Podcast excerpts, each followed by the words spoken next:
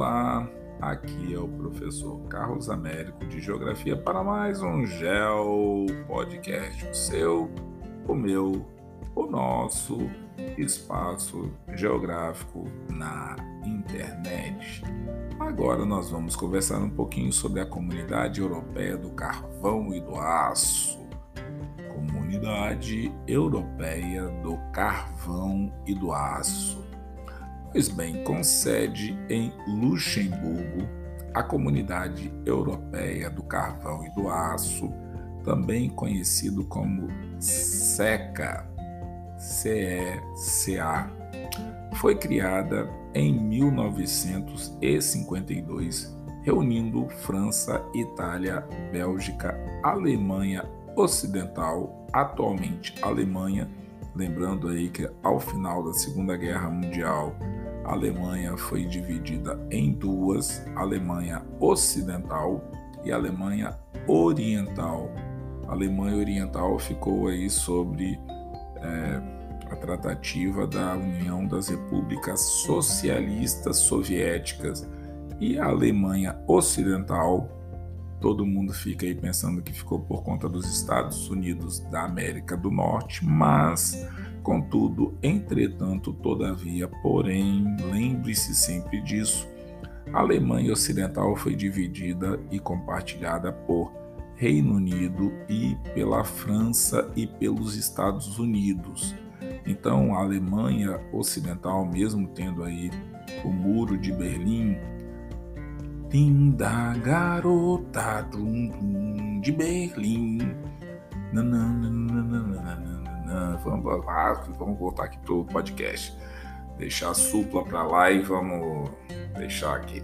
Então, olha só, Berlim então foi dividido em dois lados, um lado oriental e um lado ocidental. O lado oriental ficou por conta da União das Repúblicas Socialistas Soviéticas, que não existe mais.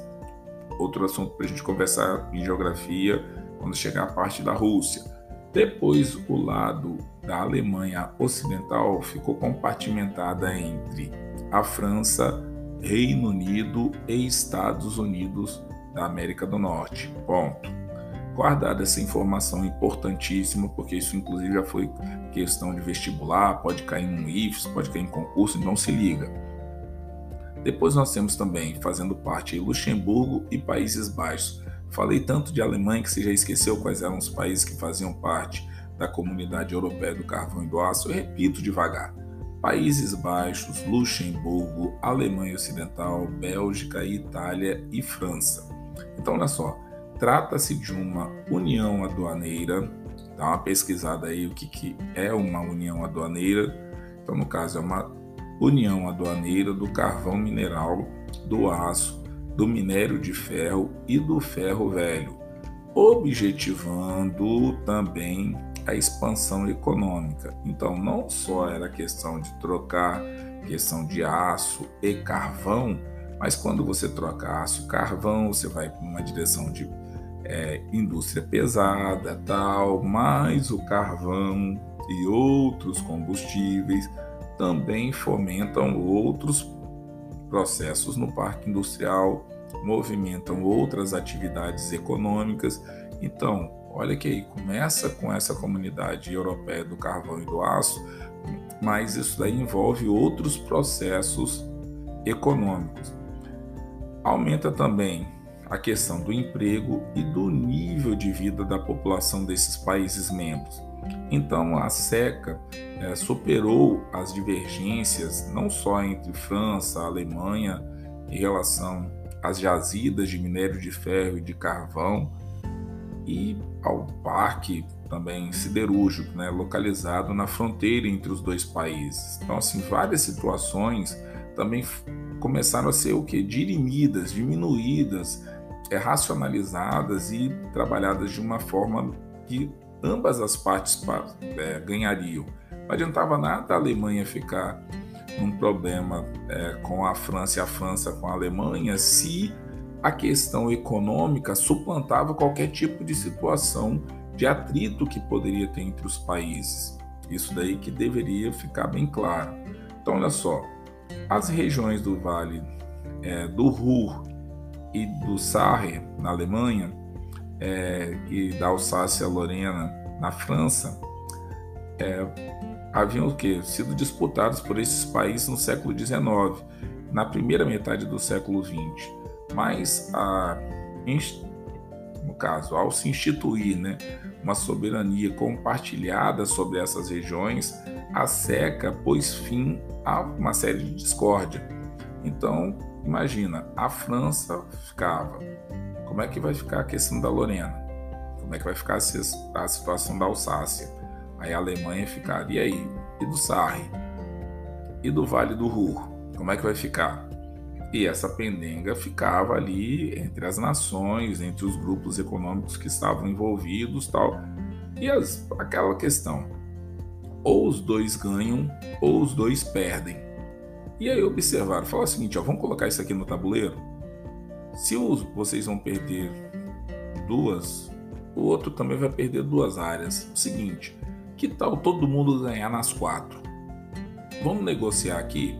O que é melhor? Você ganhar nas duas, o outro ganhar nas duas, ou nós ganharmos nas quatro, desenvolvermos as quatro e tocarmos as quatro de forma sem discórdia? Os caras pararam e falaram assim: ó, nesses últimos séculos aí nós estamos batendo cabeça, não estamos resolvendo isso daí, vamos tentar pelo menos uma coisa diferente. Vai nessa direção. Então, essa harmonização dos interesses franceses e alemães é, possibilitou o sonho de uma Europa não só unificada, mas também que pensasse de uma outra forma e essa situação foi embrionária para começar a pensar exatamente no que se tornaria ou no que se formaria é como o caminho principal para você ter o mercado comum europeu, a comunidade econômica europeia e posteriormente a União Europeia. Então, esse ciclo de vencer é, problemas a partir de questões econômicas, a partir de situações que você. É... Poxa, se os Estados Unidos ficou do lado do Reino Unido, da França, dentro da Alemanha, com os alemães, dialogando com os alemães, isso daí também foi dirimindo os problemas, entendeu? Porra, a França foi, ficou lá, mas depois também saiu e falou: alemães, toquem aí seu espaço, vamos dar apoio, mas também estamos aqui porque se quando invadiram o nosso território nós também não gostamos. Então, quer dizer, eu acho que foi uma construção coletiva de achar é, soluções em um espaço adverso. Então, assim, é, a diplomacia ela caminha melhor do que as guerras. Então, assim, eu espero que vocês tenham gostado desse Geo Podcast, é um pouco por aí.